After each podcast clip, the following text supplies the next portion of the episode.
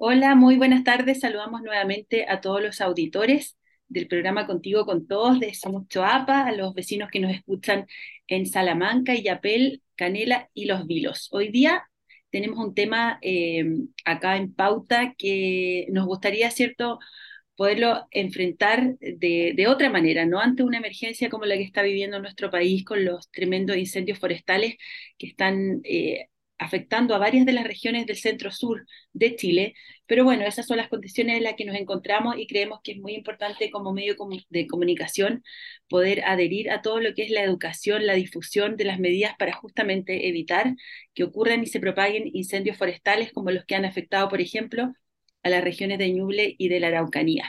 Y para este tema eh, ya estamos en contacto con Luis Martínez Díaz, el jefe del Departamento de Incendios Forestales de CONAF de la región de Coquimbo. Así es que de, entrada ya le agradecemos, Luis, por estar en contacto con nosotros, aceptar esta invitación y poder eh, conversar con quienes nos escuchan en Contigo con Todos. Muy buenas tardes. Hola, buenas tardes. Yo agradezco a ustedes la oportunidad de poder eh, conversar y ver estos temas un poquito más en profundidad y ver cómo podemos enfrentar estas situaciones difíciles para la, para la población. Así es, lo comentábamos, ¿cierto? Al inicio, eh, hemos estado toda esta semana, ¿cierto? Viendo de eh, tremendos y grandes incendios que han abarcado muchas, muchos, eh, digamos, una dimensión muy grande de espacio, pero también han afectado a muchos compatriotas, decíamos en Ñuble, en la Araucanía, y de inmediato, ¿cierto, Luis? Empezamos a ver en los medios de comunicación, en las redes sociales y también en las conversaciones que uno tiene con, con, sus seres queridos, con sus más cercanos, empezamos a hablar a veces de las causas, ¿cierto? Y, y surge, por ejemplo, la responsabilidad humana, las condiciones climáticas, la sequía, la, la, extrema también sequedad de los suelos, como ciertos motivos, pero queremos escucharlo de parte de una persona experta, de quien conoce estos temas, y, y lo primero es eso, a propósito de lo que hemos podido ver ¿Por qué ocurren este tipo de, siniestros? ¿Se pueden identificar ciertas causas, Luis, o, también podemos vincularlo con la época del año, con el calor? Cuéntanos un poco por qué llegamos a estas situaciones. Bien, nosotros tenemos una, situación en el, país eh, que se da principalmente en el periodo de primavera-verano, eh, lamentablemente se ha ido extendiendo un poco más y, a veces en principio de otoño también se ven afectados por los incendios forestales. Eh, por supuesto, son los factores principales que, se pueden generar en un incendio forestal eh, tienen, tienen que ver con la alta temperatura, que es una situación que estamos viendo a lo largo del país, la humedad relativa y el viento. Esos tres factores son los que van a generar eh, una, una situación de incendio forestal. Una temperatura sobre los 30 grados, sobre los 26, 30 grados, ya es una, una situación que podría ayudar a generar un incendio forestal. Una velocidad del viento sobre 30 kilómetros por hora y una humedad relativa bajo, bajo 30%. Eso es lo que siempre se le ha denominado el factor 30-30-30. Eh, esto hace que eh, se, se genere potencialmente la posibilidad que se produzca un incendio forestal en cualquier circunstancia. Pero hay un factor gatillante, y ese factor gatillante es las personas. ¿Y por qué lo digo? Porque en el 99,7%, y esto estadísticamente a nosotros no, nos resulta, son las personas las que eh, originan los incendios forestales ya sea por una simple omisión, porque no se dieron cuenta de lo que estaban eh, generando, porque estoy usando una máquina, una máquina que corta, eh, que corta un fierro y que genera chispas, o porque estoy soldando una, un, un, fierro, o porque estoy quemando basura, ¿ya? Y que no tengo la intención de generarlo. Lamentablemente también hay situaciones donde se generan incendios por intencionalidad.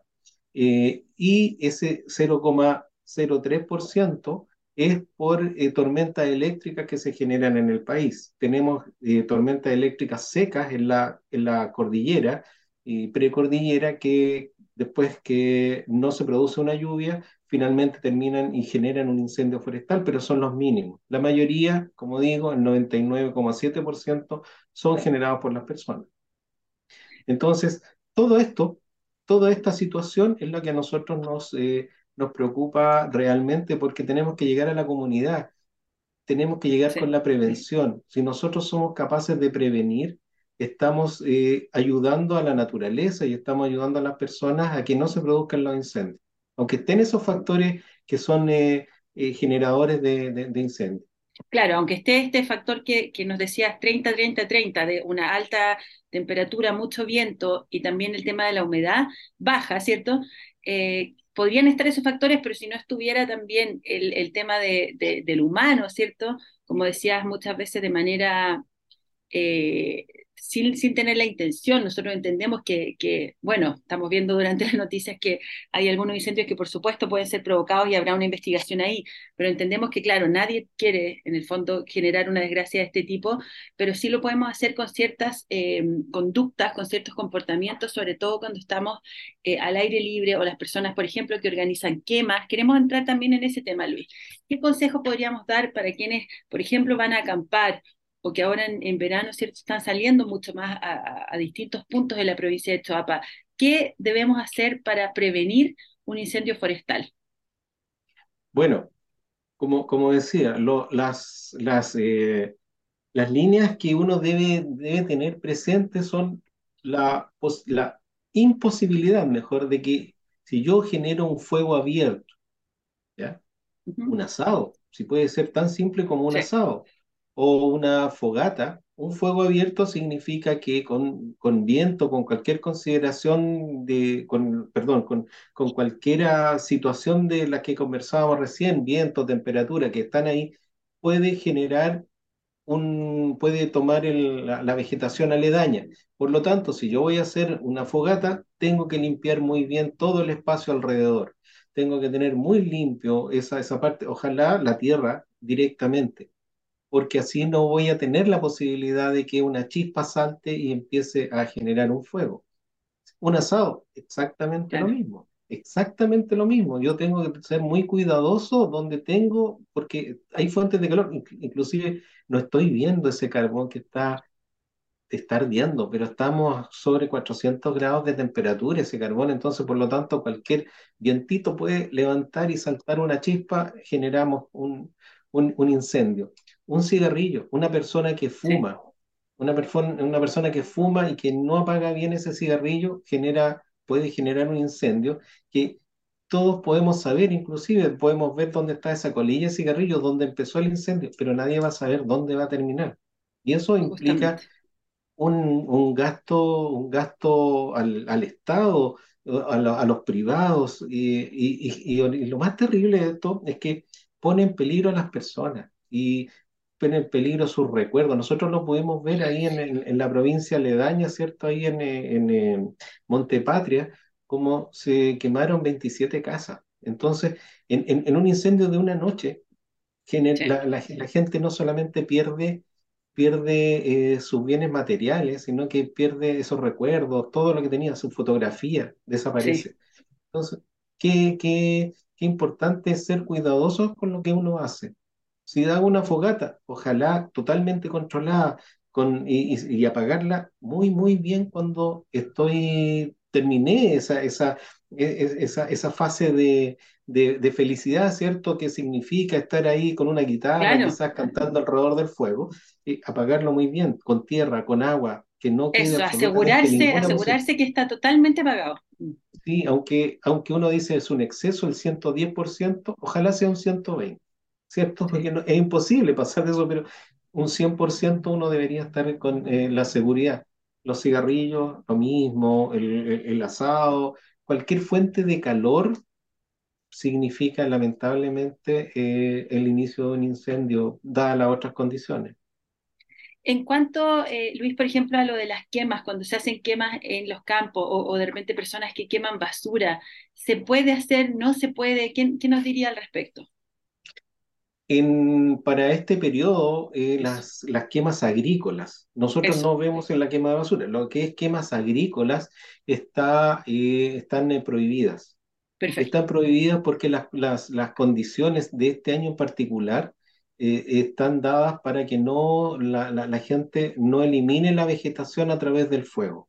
Hay otras técnicas que se pueden utilizar, quizás pueden ser un poco más demorosas en, en, en términos de incorporar esa, o, eh, esa vegetación al suelo, pero que eh, finalmente, eh, dadas las condiciones que tenemos, las condiciones ambientales, lo mejor es no generar quemas. Por lo tanto, cualquier persona que vea que se está haciendo una quema es una, una quema que no está avisada, una quema que está sin, sin, sin aviso de quema y por lo tanto asegúrese, llame a Carabineros o llame a la CONAF y para que nosotros podamos ver que esta, esta situación no se pueda producir. Puede ser, porque cuando se da un, un, permiso de quema es el, que en el fondo no es un permiso, sino que el agricultor nos indica que va a quemar. Pero nosotros le, le, exigimos a ese agricultor que va a quemar que debe tener fuentes de agua disponibles, que debe tener eh, muy bien eh, eh, rodeado esa vegetación que va, que va a quemar, la tiene que tener muy, muy bien preparada para que no se vaya a, a, generar pavesas, que son estas pequeñas chispas que van saltando. Sí. Debe, debe tener el personal suficiente, o sea, las condiciones debe reunirlas para que haga una quema en este momento las condiciones, eh, no están las condiciones ambientales no están dadas, por lo tanto no, no, no se van eh, esos avisos, no, no, no estamos autorizando. Perfecto. Luis nos decía, y queremos ser muy reiterativos en eso, en que no, por, supuesto, no encender fuego en lugares donde no corresponde, evitar, como decía él, también lanzar colillas de cigarro. Si vamos a encender algún tipo de fuego, asegurarnos, como decía él, un 120% que esto está apagado antes de irnos. Es una responsabilidad que compartimos todos y que también es bueno que la vayamos comentando y conversando en familia, con nuestros compañeros de trabajo, con nuestros amigos, instalar el tema para que cada vez eh, seamos más las personas que estemos conscientes de ese peligro. Pero Luis, ¿qué pasa si es que pese a que tomamos estas precauciones y estas recomendaciones que nos da, eh, somos testigos de algún incendio forestal, si somos, estamos cerca de algún eh, episodio con fuego, ¿a quién podemos llamar? ¿Cuáles son los consejos en ese caso? ¿Qué tenemos que hacer? Porque también pasa que muchas veces corremos riesgos por intentar salvar cosas o por salvar a alguien o una mascota. Son situaciones muy complejas porque hay mucha adrenalina, mucho estrés en el momento y me imagino tengo la suerte de no haber estado en una situación así, pero me imagino que es muy difícil tomar también eh, decisiones. Por eso es bueno también comentarlo y conversarlo y tener un plan antes. ¿Qué tenemos que hacer entonces si es que en las cercanías de nuestras casas, nuestras viviendas o donde estamos veraneando eh, captamos que hay fuego? Lo, primero, si yo vivo en, el, en el área rural, es tener mi casa despejada de vegetación directamente o en contacto con la casa súper importante, porque aquí lleva que la continuidad, nosotros le llamamos combustible a la vegetación, finalmente, la continuidad de esta vegetación va a poner en, riesgo la, la, vivienda. Entonces, lo primero, como una medida preventiva, si yo vivo en el campo, tener lo más despejado posible de vegetación directa sobre mi, sobre mi casa.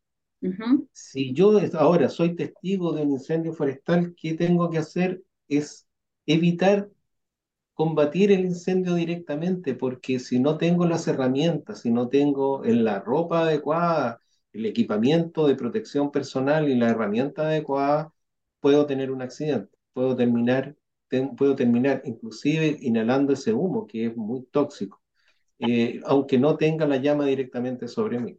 Y de ahí inmediatamente llamar al 130 que es el, es el número de, de emergencia de, de, la Corporación Nacional Forestal, y bomberos el 132, carabineros el 133, porque son los teléfonos de emergencia donde nos estamos comunicando y vamos a saber cómo eh, poder eh, avisar y eh, plantearnos frente a estas situaciones de riesgo.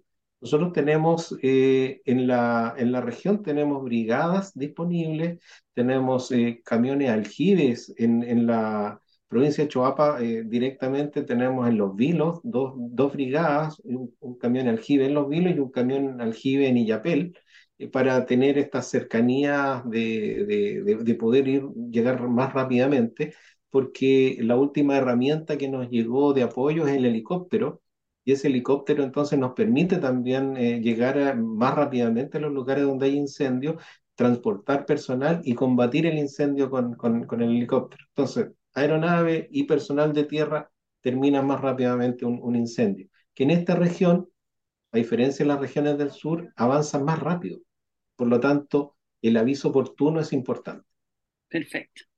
Ahí estaban los teléfonos entonces, 130, la emergencia de CONAF, 132 bomberos, 133 carabineros, son números que también importante que los tengamos registrados en los teléfonos celulares, uno de repente pega, ¿cierto? Un papelito, un recordatorio en el refrigerador, tener también esos números cerca en caso de alguna situación. Y Luis, ya nos estamos acercando al cierre cierto de la entrevista, pero queremos saber también en qué situación se encuentra la provincia de Choapa eh, en cuanto, por ejemplo, a estas alertas tempranas preventivas que se han ido lanzando en distintas regiones del país, porque sabemos, como muy bien nos explicaba Luis al principio, es que estamos ante un verano extremadamente caluroso, eh, donde se van ahí mezclando ciertos factores que hacen que la situación sea más compleja en términos de la posibilidad de generarse incendios forestales.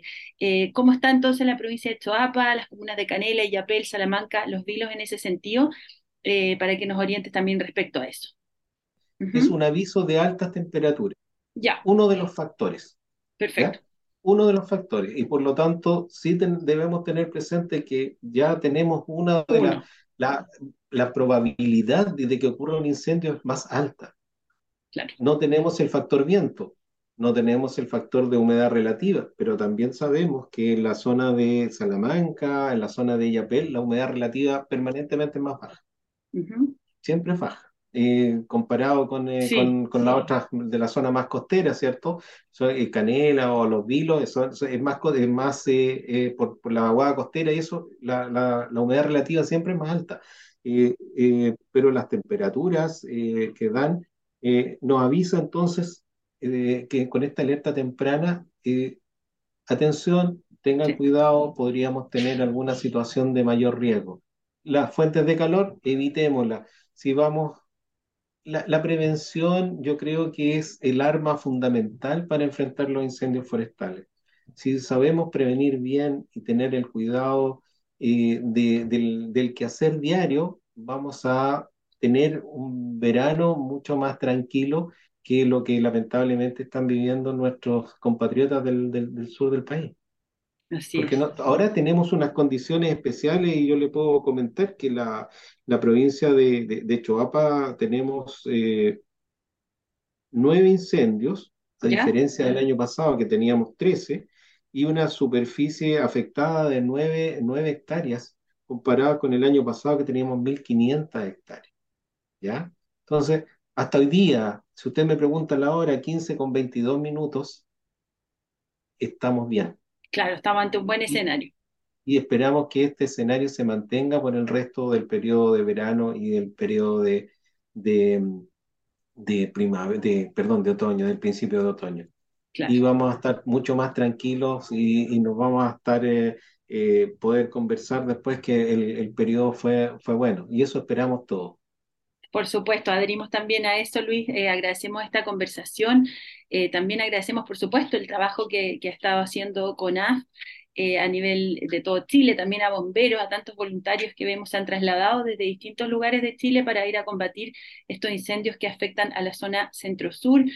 Adherimos, por supuesto, a este llamado de la prevención, de la educación, del poder hablar de estos temas justamente, eh, por ejemplo, ahora cuando en, la provincia de Choapo estamos ante un buen escenario, es buena instancia también de poder recordar qué tenemos que hacer y cómo podemos seguir manteniéndonos eh, libres de este tipo de incendios. Así es que agradecemos a Luis Martínez Díaz, jefe del Departamento de Incendios Forestales de CONAF de la región de Coquimbo, por esta interesante conversación y por supuesto seguimos eh, comunicados y conectados ante cualquier nueva instancia en la que podamos también ayudarlos a reforzar estos consejos para prevenir los incendios. Luis, muy buenas tardes y muchas gracias. A ustedes, muy, muchas gracias por permitirme dar este, este espacio de hablar de, de, la prevención de los incendios forestales. Gracias, que esté muy bien. Hasta luego. Igualmente, hasta luego.